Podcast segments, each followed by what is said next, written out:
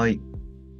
じゃあ、えー今日は第20回、あ、20回じゃない、19だな。19回、私とよろしくお願いします。よろしくお願いします。えー今日は映画を見てきましたの回ですね。はい。ちょっと急遽、ごめんなさい。あ、いやいやいや、ごめんなさいでは全くないんですけど、ほ本当はね、あれなんだよね。あの、リサさんが、あの、あれだ。あれ、いつだっけ？でも、こじこじを買ったっていう。ああ、そうですあの。5月の頭に桜桃子店に行ってこじこじを買って。うんうん。ああ、そうそうそうそう。で、あ、こじこじいいじゃんってなって、ちょっとね、チャレンジしてみようと思ったんですけど、結構難しいかも、みたいな、喋んの。ちょっともうちょっと、あのー考えてからやりましょうっていうことで、うん今日は、急遽、急遽。急遽、割と急遽ですね。えっ、と、三宅翔監督の、えー稽古目を澄ませて作品について話してみましょうっていう回ですね。はい。三宅翔監督の作品他に何か見てる方います？多分、あれですよね。君の鳥は歌えるとかですごい話題になったのかな。おーでも見てないっすね。そうなんですよね。見なきゃと思って見てない。じゃあ誰も見てないパターンですね。見てないパターンです。三宅翔、はじめましてのうん。作品だったみんな。そうですね。うん。まあ、ちょっと、どういう作品かっていうの、あらすじをちょっとちょろっと読みますね。はい。はい。えー嘘がつけず、愛想笑いが苦手な稽古は、生まれつきの聴覚障害で両耳とも聞こえない。再開発が進む下町の一角にある小さなボクシングジムで日々鍛錬を重ねる彼女は、プロボクサーとしてリングに立ち続ける。母からはいつまで続けるつもりなの？と心配され、言葉にできない思いが心の中に溜まっていく。一度お休みしたいです。と書き留めた会長宛ての手紙を出せずにいたある日、ジムが閉鎖されることを知り、稽古の心が動き出す。という、えーあらすじがありますと。はい。はい。どう、どうでしたかっていうか、あれなんですよね。リサさんは、この作品を実は劇場にあそうです見に行ってね。て、自分と辻さんはちょっと、あの、アマゾンで配信されてから、あの、リサさんにおすすめされてうん、見たんですけど、誰から話しましょうか。えいや、リサさんからにしましょうか。やっぱり最初に。ああ、そうですね。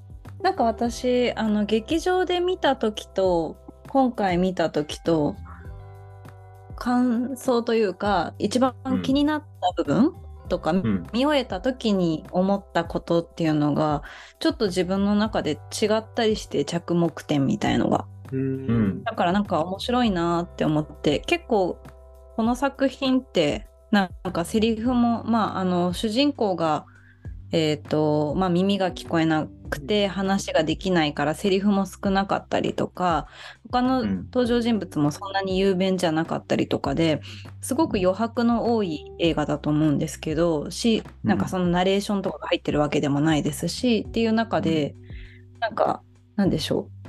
本当にこう感じさせる映画っていうかなんかメッセージ性が具体的じゃなくて見る人に結構委ねられる映画な気がしていて、なんでなんか結構人によって捉え方とか着眼点違うんだろうなってまあそれは1回目見た時も思ってたんですけどなんか自分自身も1回目見た時と2回目見た時と感想が違くってうん、なんかそれが面白いなって思ってでなんか1回目はその、まあ、目を澄ませてっていうタイトルの通りその目がうん、と耳が聞こえない稽古が目を感覚を研ぎ澄ませてボクシングをするその感じっていうのにすごくまあストレートにこう心打たれてなんか自分は感覚澄ませられてるのかしらっていうことにこう振り返るような感想だったんですけどなんか2回目見た時はなんかもちろんそれはそうなんですけどなんか彼女が、うん、となんだろうななんか言い方は気をつけなきゃかもしれないんですけどこう、うん耳が聞こえない分目がすま研ぎ澄ませるっていうかその感覚に集中できるというかなんか逆に見てないもの、意識していないものそれは耳聴覚だけじゃなくて見ないようにしてるものとかもあるのかなっていうのがなんか思った感想でした。なあ意図的にっていうこと？意図的に結構なんかこうなんでしょう。耳が聞こえないことでなんか失礼な態度取る人とかが結構出てきたりすると思うんですけど、なんかそういうことに気にしたり傷ついたりしする様子って彼女ってあんまりなくってうん。なんかそれは別に何とも思ってないっていうその感じとかっていうのになんか私は2回目見た時は結構、なんだろうな感じるものがあったっていうところはありました。なんで逆になんか1回目はもっと見なきゃって思って2回目は見なくていいもの見ちゃってるのかもしれないなとかあっていう感想をちょっと抱いたかもしれないです。本当に見なきゃいけないものが見えてなくて見なくていいものを見えてを見ちゃってたりするのかなみたいなことを2回目見た時は思いましたね。ああ、でも、なんか、1回目と近くないですか？でも、目を澄ませられてないんじゃないかっていう観点では一緒ですよね。あまあそうですねそれは一緒かもですけどなんかそのためには見ないこと全部を見るっていうんじゃないんだろうなってちょっと思ったって感じですかね。うーん。そそれは何だろう。知らぬが仏的なことともまた違いますよね、多分。うん、違う気が意識的にやってるっていうことなのかな。うん彼女はでも意識的でもないような気もするんですけど、まあなんかね、性格とかもありますよね、本人のうね。ん、とは思いますけど。なんか捉えようによっては気づいてないみたいな。こともあるかもですね。うん。うん。あの、おっさんに絡まれてるとことか、あそうですね。うん、あれいちいち対応してるとね、ううんん、まあなんだろうね、割り切って生活してる感じはしますよね、すごい。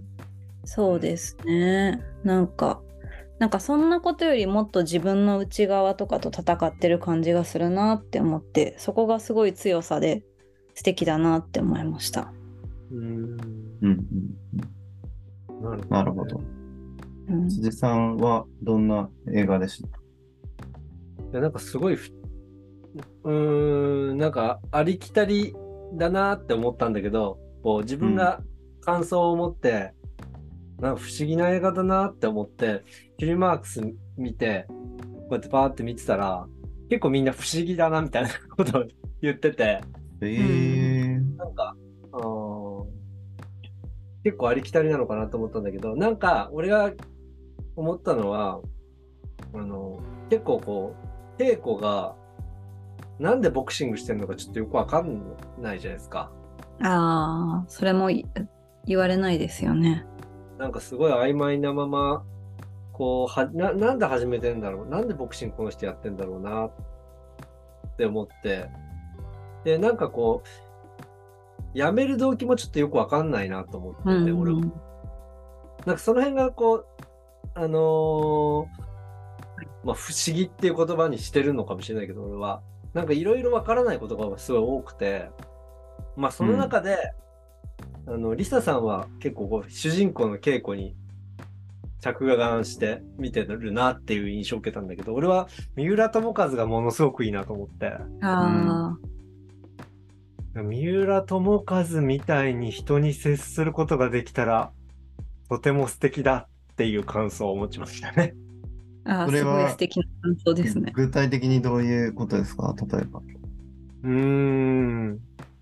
なんなんだろう、あのー後半のさ、たあのー一人で試合を見てるところとか見返して、ちょっと可愛い、俺は可愛いなって思ったんだけど、ちょっと応援してるみたいな、見返して、こ稽古の試合ををですよね。うん。うん。頑張れみたいな、あこここうやったら、みたいな、うんなんかちょっとこう一人で応援しちゃってたりとか、うんうん。稽古とコミュニケーション取るシーンはね、どれもね、とても優しいなと思って。うん。うん確かにあんな風にこうね、なんていうんですか、と年下の女性に接することができるってすごい、うんなんて子供、まあ子供がいないからなのかなとも思うんだけど、うん。なんかすごい、他人にあんな風にね、接することができるってのはすごいことだな。うん。うん。なんか恋愛とも違うじゃないですか。なんか恋愛要素がマジでないなと、なんか、この映画に。うん。なんか本当にその人のことを思ってる感じしますよね。自分の体とかも差し置いて。うん。なんかその辺のこう、三浦友和のキャラクターに俺は、この映画の中ですごいいいなっていううん。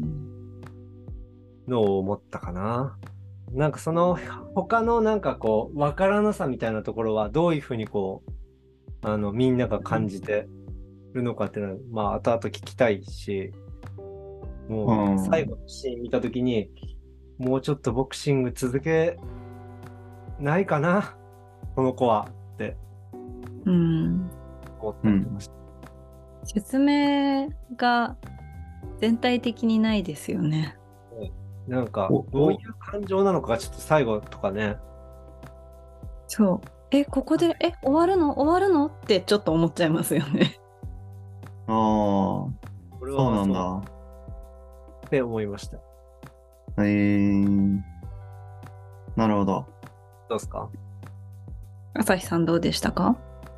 俺はなんかそこの不思議さみたいのはあんまり感じなかったかな。うーん。うん、なんか、ボクシング好きっていうか、やるっていうのが、なんか普通にもう、彼女の性格みたいのが結構説得力になってるなと思ってて、うん。うん。なんか、ああ、格闘技好きそうな人だわっていうのが結構自然に感じられたかも。気が強いとかそういうこと？うん。なんかあの正直な感じとか、うん。うんあの、なんだろうね。あの、実直な、で、あんまりこう、人にお世辞を言ったりもしないし、うん。うん、なんか物事に取り組む姿勢とかうん。を含めて、うん、なんかボクシング好きそうだなっていうのが、演技とか性格とかから伝わってきて、そこにあんまり違和感は感じなかったかもな。っていう気がしますね。ただ、なんでそこまでやめるに苦しめられるんだろうっていうのは確かにちょっと思ったかも。うん始めてる時は、じゃあ、そんなに違和感なかったけど、やめることに苦しんでるのがよくわからないみたいなこと？うん、っていうか、まあおそらく、まあ家族のこととかもあるのかなとか、まあいろんな要因があるんですけど、なんか意外にあんまりお母さんとの関係性が描かれてないですよね。うん。うん。なんかお母さんいつまで続けんのみたいなを、さっきもあらすじ読んだ時に言いましたけど、あったけど、まあ、お母さんはあんまやってほしくないっていうのはあるんですけど、それをどんくらい真に受けて考えてるのかとかがあんまりわからないっていう。うん。弟もちょっとひ否定気味ですよね。最終的には応援してそうですけど。うん。うん。まあ、ただ、そもそもが、これは本当に食えないアスリート問題っていうのは、すごい世の中の大きな問題だと思うんで、将来を考え、単純に将来を考えたときに、プロボクサーっていう道うん。が、まあね、日本チャンピオンとか、最低でもそのぐらいのクラスにならないと、食っていけないと言うじゃないですか。うん。で、そもそもその聴覚に障害のある自分が、この道を続けていても、まあその上まではおそらくいけないし、周りの人に心配をかけ続けるし、うん。みたいのは普通に考えられるだろうなと思って。うん。でもその辺は作品だと描かれてない部分ですよね。うん、だから、あの、やめたいことが別に不思議にはならないかも。ただうん。だから、ね、趣味でやってればいいのかもしれないけど、あくまでプロっていう舞台で戦ってる人なんで、そういう葛藤はあるのかなっていううん。のは思いましたね。あと、俺はこれはすごいなんかみんなに聞きたかったとこで、あの、一時期そのボクシングを離れるっていう、あの、過程の中で、同じ聴覚障害の人とご飯を食べてるシーンがあったんですけど、うん。うん。はい。あの時の感情を二人はどう見てました？え、おー。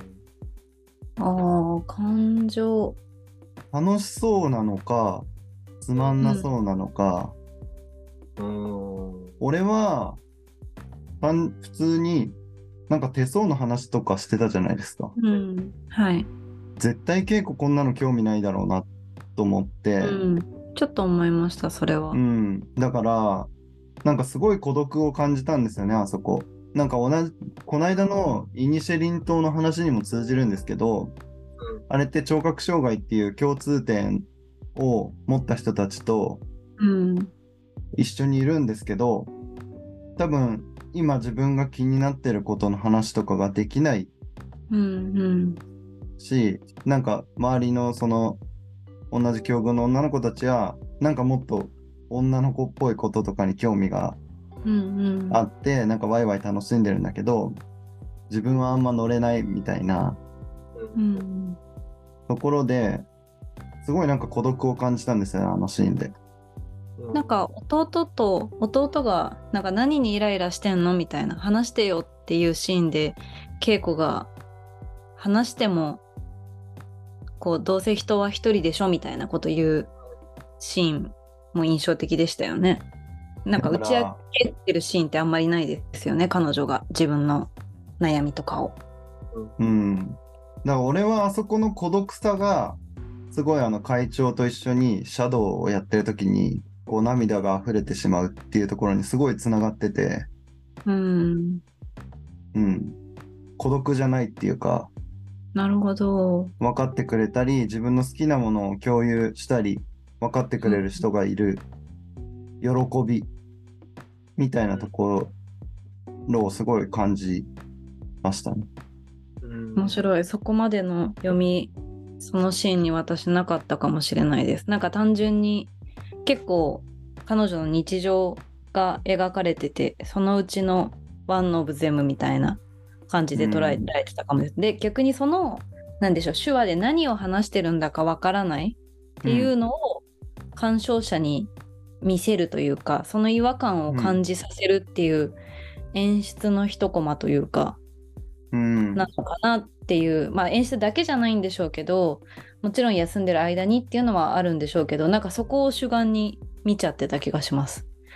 うん、なんかそう同じ境遇の人といるからこそそこで楽しめないとなんかより一層孤独を感じるんだろうなってすごい思っうんなるほど確かにそうですね。うん。本当に確かにそうですね。うんあれ結構きついんだろうなって思ってま見てましたねうーん。ちなみに多分あそこで見てた手相は俺なんかね大学の時とかにね誰かに言われてすごい覚えてるんですけどはい。確かねこの大恋愛を何回するかとかいつするかとかかなんか結婚線とかですよね多分。そう多分多分そうなんだよねうん、何歳とかね。うんそうだからよねそういう話は多分興味ないじゃないですか恋愛の話とかうん。うん。うんだからこそ恋愛描写っていうのはさっきついさんが言ってたよねこの映画で一回も描かれてないしうん。うん。なるほどね。うん。なんかさ、全然ちょっと話変わるかもしれないけどさ、うんその会長とシャドウしてるときにすごい、なんか、感情が高ぶるっていうかさ、うん。ううん。んだから会長とボクシングやりたいんだよね。多分彼女は。うん新しいジムになんか、ボクシングやりたいんだったら行けばいいじゃんって思うけど、うんうんうん。どうなんだろうね。あの女のトレーナーの人はすごいいい人そうなんだから、やればいいじゃんって思ったけど、やればいいじゃんって単純になんかその辺もなんでっていうのがまだ分かんないところがいろいろ考えさせますよね。ああ、俺は、でもちょっと分かったかもな、気持ちが。あの、どう思いました？うーん、人に迷惑をかけていいっていうか、ある程度、こう、普通の健常者の人よりは気を使わせるっていうのは間違いないと思うんですよ。うん。で、その、彼女の立場からしたら、こう、迷惑をかけていいなって思えるまでのに、すごいカロリー使うんだろうなと思って、なるほど。うーん。だから、いや別にあの人、女の人はいい人はいい人でもちろん稽古も分かってると思うんだけど、うんいや、この人にはもういくら迷惑をかけてもいい。でまあそんなめちゃくちゃ迷惑かけるわけじゃないと思うんですけど、その気使わなくなるまでの距離感がやっぱりすごいあるんだろうなっうんていう。だから、せっかくその距離感までたどり着けた場所とか人たちうん。を離れた時に、もう一回そこを踏ん張って頑張れんのかとかは、やっぱりちょっと尻込みしたりとか、うん寂しくなっちゃったりはするんだろうなって。うんうん、でもなんかせっかくその築き上げてきたものをさ、自分からもやめようとしてたわけじゃん。うん。この辺はなんかすごい不思議じゃない？なんかこう、一回お休みしたいですみたいなの意図が、どういう、うん疲れちゃっそう、そうね疲れちゃったとかではないじゃん、きっと。うん。まあだからそこはわかんないですけど、俺は単純にさっき言ったみたいにこのまま続けててどうなのかっていうところで一回考えようみたいなとこだったのかなとは思ってるんですけど。確かにでもボクシングをやりたいっていうスストレートな気持ちとあのジムが彼女にとってこう心の居場所であるっていうことはちょっと似て非なるというか別問題だったりもしそうですよね。う。うんん。なんでボクシングは続けたい気持ちはどこかであるのかもしれないですけど周りの反対だったりとか自分の将来とか現状を見据えたりとかうんあのジムがなくなっちゃって悲しいっていう感情的な思いだったりとかで迷ってるところにうん知らないジムに人に連れてかれてもボクシングやりたいって気持ちは多少あってもなんかその感情はなんかあるのにゼロになっちゃうっていうか心と言ってることがなんか一緒になんないみたいのはありそうかなって思いながら見てましたけど。う。うんんうんうんうんうん。うん。うん、なんか、でも、構造は、作品の構造自体はすごいシンプルでうん見やすかったかな。でもなんか、個人的に謎、謎っていうところで言うと、うんあの子が謎だったな。あの、稽古のことをちらちら見て辞めていった青年。あああの子はいどう、一体どういう役割として存在していたんだろうっていうのが、ちょっとあんまりわからなくて、恋愛かって思ったもんな、最初。そうそう、好きなのかなって思ったら、なんか逆っていうか、なんか私それそれで言うとえちょっとこの解釈違うかもしれないんですけど1回目見た時は何だろうなって思って2回目今回見た時に彼は他人を見見なくていいものを見ちゃってる人みたいので描かれてるのかなってなるちょっとほどね。目を澄ませられてない人か。うん、ちゃんとしちゃんと目を澄ませられてなくてうん。なんか他人のくせにとかなんか稽古のこと女ばっか教えてみたいなこと言ったりとかなんか全然本質的じゃないっていうかどうなのかなああ、でもそれだ。っ てそれかな。それですかね。だって自分に集中してたらやめてないわけでしょっていう話だよね。そああ、そうだよね。うああ、でもそうだね。あボクシングはやりたいっぽそうだしあのーあのジムにいた、まあ、姿は登場しないけど、なんで体重増えてんだってブチギレられてる時に、稽古は聞こえないから、単純にもう自分のことにこうやって集中してるみたいな描写って、まあそういう、あれもそういうことですよね。だから、うん。いかにこう、耳が聞こえたりするがゆえに、他のことに気を取られて集中が、目を澄ませられていないかっていう。うんって思いました。なるほど、すごい腑に落ちました。あよありがとうごかったです。ざいます。合ってるかわかんないけど。いやいや、でもそれ、それしかないっていうか。でもそうですよねだから、うんそうそうなんかなんだろうなんかこれを言うと耳が聞こえなくていいなとかそういう話ではなくてそれはそれで大変なことがあるんでしょうけどうん。なんか耳が聞こえてるがゆえに見えてないものってあるんだろうなみたいのはなんか思ったりしますよね。そうだよね。うん、なかなか体感できないもんね。まあ、目が見えないとかもそうだけど。うん人間の感覚ってやっぱすごく分散されてるんでしょうね目と耳以外も。うんうん。でも、ね、あの、コンビニとかでもさ、すごい話しかけられてるけど反応できないみたいな描写あったけど、ああいう難聴の人とかって、なんかないのかな？こう、示すものみたいなのって。うん、あなんか目が見えない人とかって白状を持ってたりとかするから、はすごい見分けがつくじゃないですか。ー確かに一見わかんないですよね。うん。やっぱあれなのかな？耳が聞こえないとか示してると防犯的に危ないのかな？ああ、なるほど。確かに、それもありそうですね。うん。女の人とか特にね、うん。そう、大変そうだ、大変そうだなっていうか、なんか、ま、周りがなかなかこう、判断できないから、うん。無視されたって思っちゃったりとか、あ、普通にあるよなと思ってね。うん、なんかその不自由を描くためにもなんでしょうけどこうコロナ禍のマスクをそのまま描いてましたもんねこの作品は。うん。そうだね。マスクしてると、あの、口の動きを読んで、あの、相手が言ってることを理解するみたいなことが、もう難しいみたいな。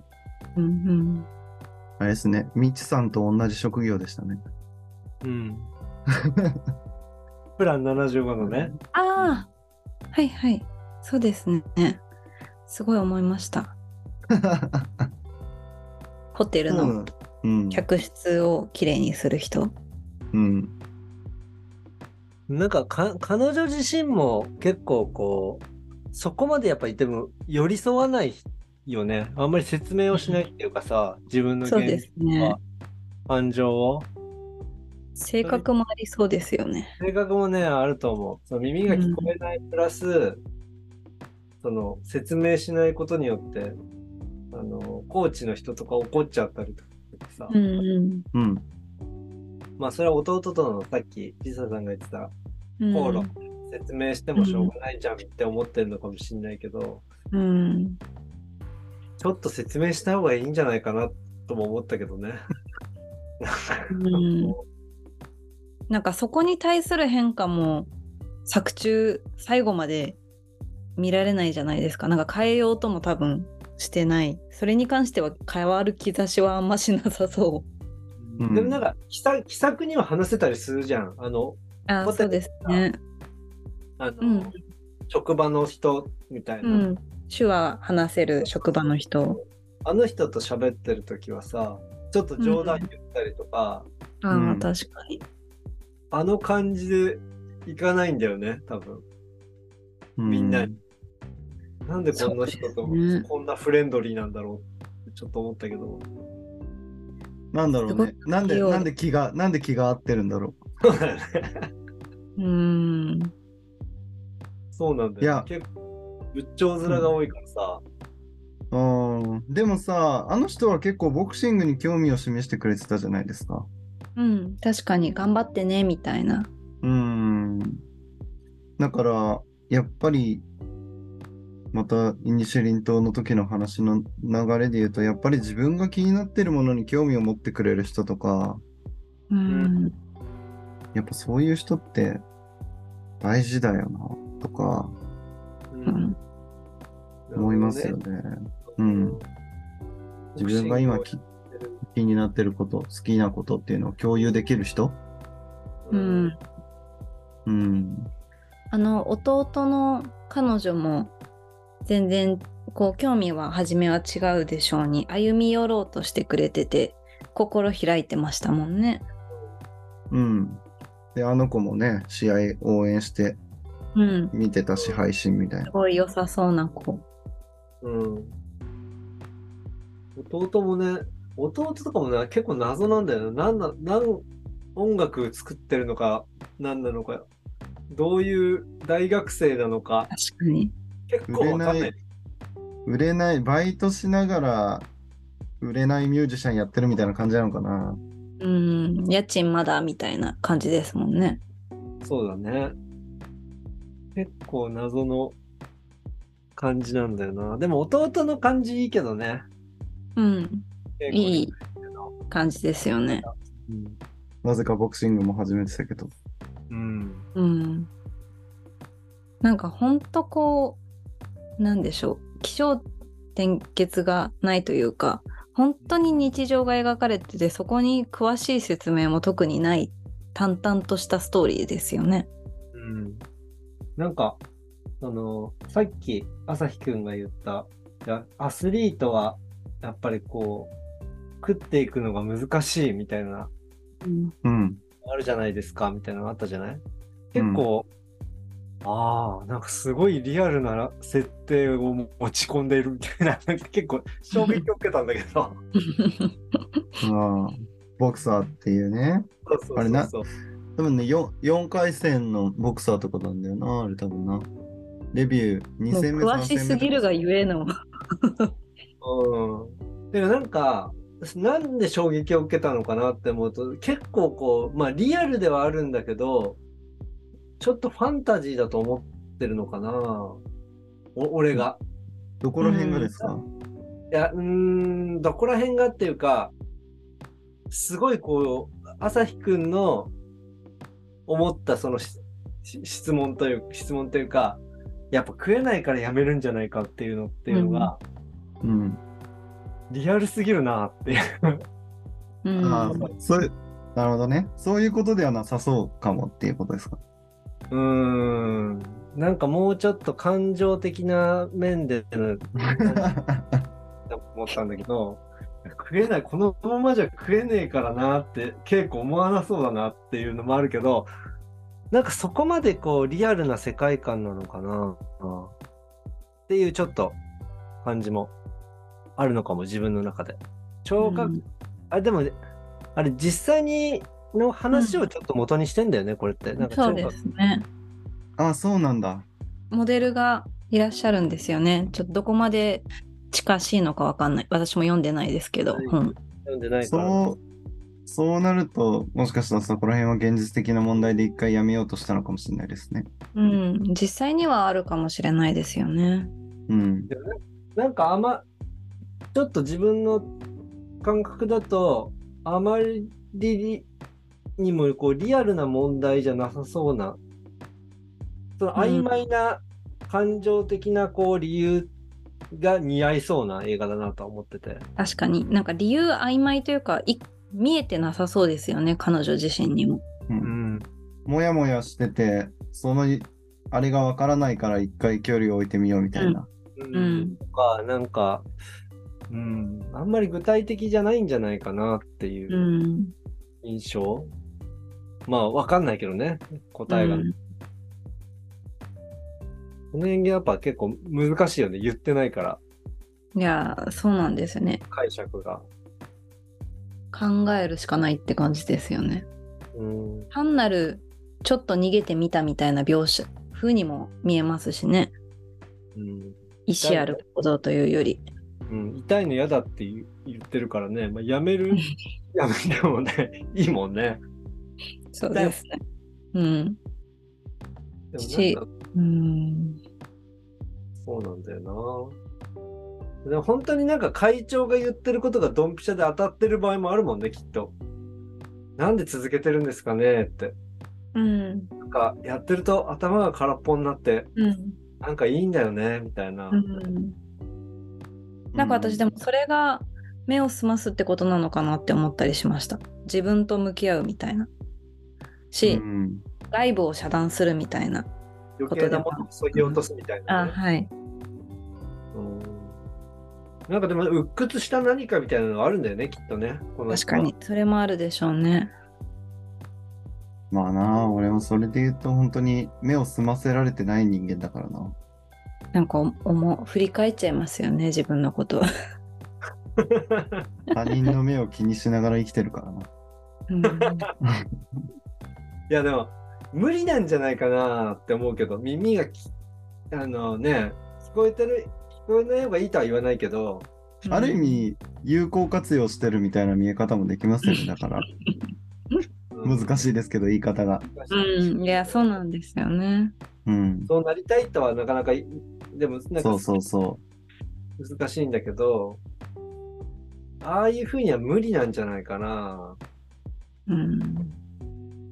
聞こえててあれやってたら相当やばいしな。う。うん。はい。ということで。い、や、ちょっとね、まだ話すべきこととか話したいことはいろいろあると思うので、ちょっとはい引き続き後半もよろしくお願いします。お願いし。ます。ありがとうございますありがとうございます。